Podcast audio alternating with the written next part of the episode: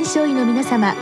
入気の論剤のパイオニア恐林製薬がお招きするドクターサロンにどうぞ。今日はお客様に東京大学耳鼻咽喉科統計部外科講師斉藤裕樹さんをお招きしております。サロンドクターは青い会柏田中病院糖尿病センター長山内俊和さんです。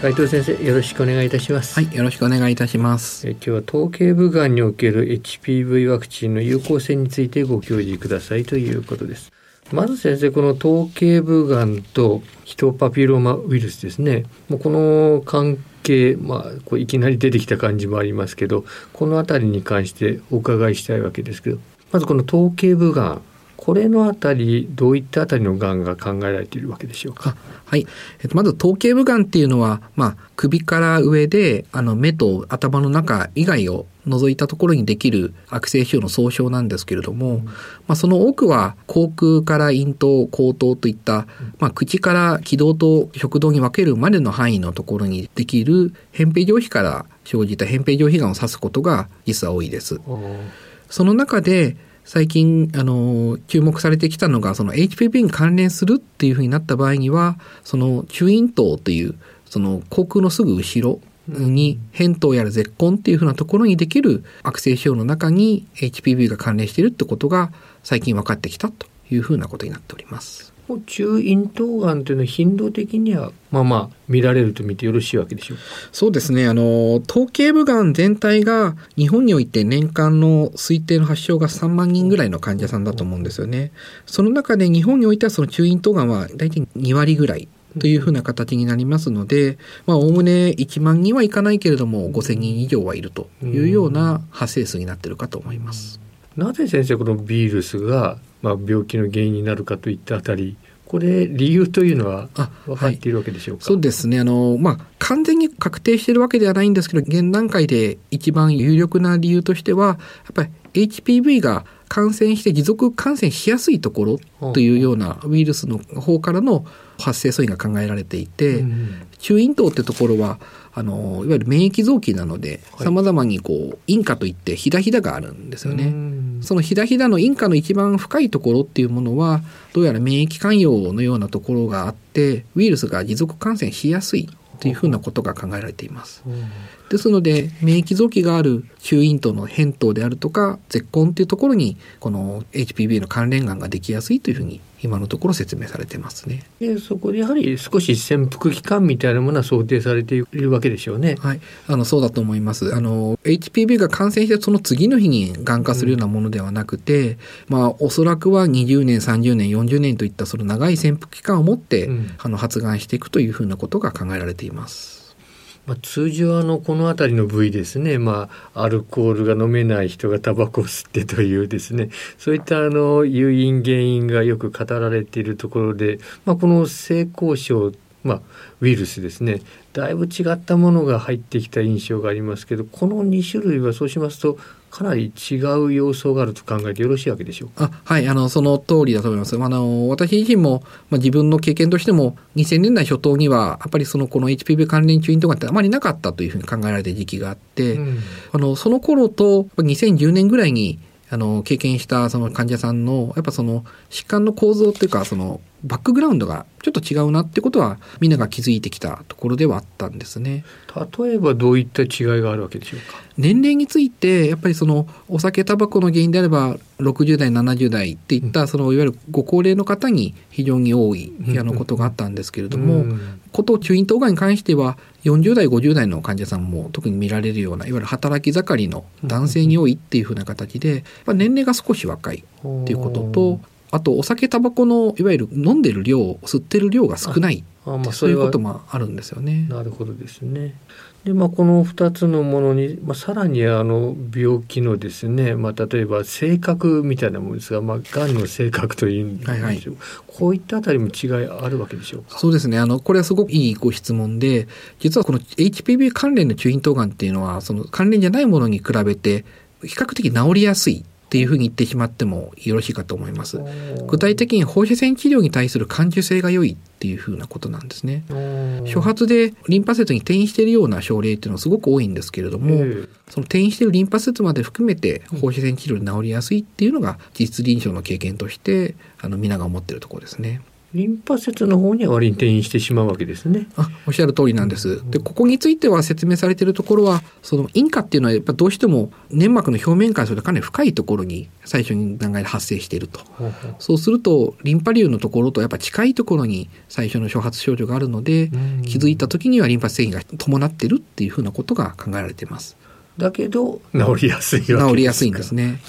やっぱりこれはかなりこの不思議なところで、うん、実はそういうことがあってやっぱりこの HPV 関連の中咽頭がんとそうじゃないものってやっぱ病気の性質が違うよねっていうふうなことがありまして、うん、2017年には実際にこの同じ扁平上皮がんでもこの両者は違うがんとして TN 分類が分類されています。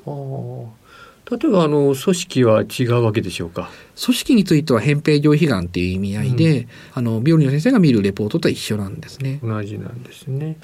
何かこの2つでマーカーが違うとかそういったものあるわけでしょうか、はい、あのウイルスをダイレクトに検出するものとの検査 PCR であるとか in situ hybridization っていうものでも当然区別はできるんですけれども、うん、現代最もよく汎用されているのは P16 というあのタンパクが HPV 関連中咽頭がんでは、うん過剰発言している。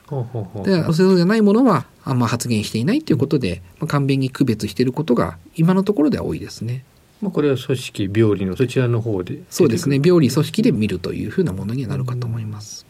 まあ、ちなみに先ほど少しありましたけどこれ日本でも増えてきていると見てよろしいわけですね。あだと思います。まあ、東京大学の症例になるんですけれどもあの2000年頃は2割から3割ぐらいがその P16 陽性がんだったっていうのが、うん、2010年程度であれば大体半分ぐらいで最近では7割ぐらいが HPV 関連中咽頭がんっていうふうな形で中咽頭がんの中での HPV 関連がんは確実に増えているっていうふうに言ってよろしいかと思います。むしろそちらの増えてきたわけですね。そうですね。さてこれ治療ですけれども、まあ、あの両者に少し治療そうしますと下がると見てよろしいわけですね。はい。ただ、現状ではまだその HPV 陽性がんでこの治療しなさいっていうほどのあの前向きの臨床試験の結果が出てないので、まあ、その状況に応じて各施設で様々な治療が行われている、ガイドラインに沿って治療が行われているっていうふうなことではあるかなとは思います。まあ、無論これは取ってしまうのが一番いいわけでしょうけれど、はい、放射線治療をするかしないかそこまではまだ区別はないと考えてよろしいわけでしょうか？そうですね。あの、放射線と抗がん剤を使う化学放射線療法を行うことでの HPV 中咽頭がんのあの5年生存率8割を超えてると思うんですね。それだけ治りやすい、あの、治療に反応しやすいっていう病気なんですけれども、うん、その化学放射線療法っていうのは、わりかしあの、副作用、後遺症もそれなりにある治療法で、口の渇きであるとか味覚障害、あるいは嚥下障害、あと、下顎骨のあの、もろくなる下顎骨壊死とか、そういうふうな牛っていうふうなものも、あの、後遺症、合併症としてありますので、まあ、すごく若い方、30代、40代の方に行ってしまうと、その後の、そういうあの放射線治療の後の後遺症というのはすごく辛いっていうふうなこともあります。うんまあ、そのあたりはまだ少し今後そうですねというところ今後いろいろさまざまな治療があの開発されてくると思います。この領域についてはあのいわゆるあのロボット支援手術って言いましょうか、うん、ダヴィンチっていうその動画を使って口の中からその病変を取るっていうふうなこともあの日本で保険定義になっていますね。最後に先生これご質問なんですが、まあ、そうなるとこれは HPV ワクチン使ったらいいじゃないかっていう話当然なってくると思いますけど実際これ先生有効性はあるわけでしょうか？私個人の意見としては有効だと思っています。ただその中咽頭の扁平上皮がんの予防っていうふうなことに関するデータっていうのは、うん、その潜伏感染の要するに感染から発がんまでの期間がすごく長いので、うん、なかなかポジティブなデータが得られてないっていうのが現状です。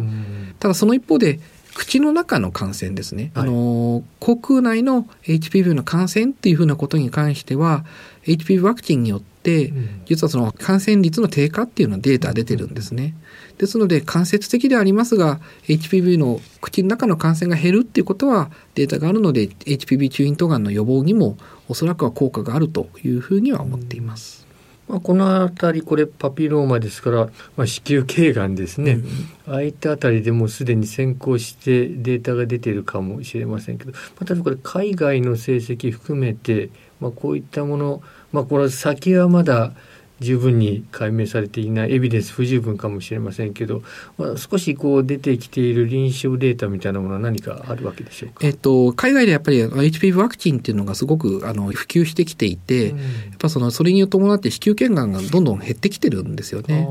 その一方で日本はあの一部 HPV ワクチンできなかった時代っていうのがあって、その影響で先進国の中ではほぼ唯一と言っていいほど子宮頸がんが増えているあーというふうなあのことっていうのはどこかに皆さん聞いたことがあると思うんですけど、えー海外のその男性の方に見てみると、うん。やっぱ男性はなかなか HPV ワクチン打ってなかったので、あの HPV 関連の中咽頭がん特にアメリカにおいては非常に増えてきている。で今はもはやあの子宮頸がん上回ってるんですね。その発症数というかその発がん率が。でしかもそれは今後も増え続けるっていうような予測が、あの出ております。でその同じような予測モデルを実は日本に当てはめてみるとかなり日本でも悲観的な予測っていうものがポツポツと出始めていて今後 HPV 関連の中咽頭がんっていうのは非常に増えてくる疾患になる可能性は秘めてますね。まあ、これちなみにダブルキャンサーということもあり得ると見てよろしいわけでしょうか？あ、ご質問ありがとうございます。あの、女性であれば、子宮頸がんと中咽頭がんのダブルっていうものは、個人的には経験があります。あ。ただ、そこまで多いものではないっていうのが今のところの、あのーまあ、幸いなところではありますね。どうも先生今日はありがとうございました。はい、どうもありがとうございました。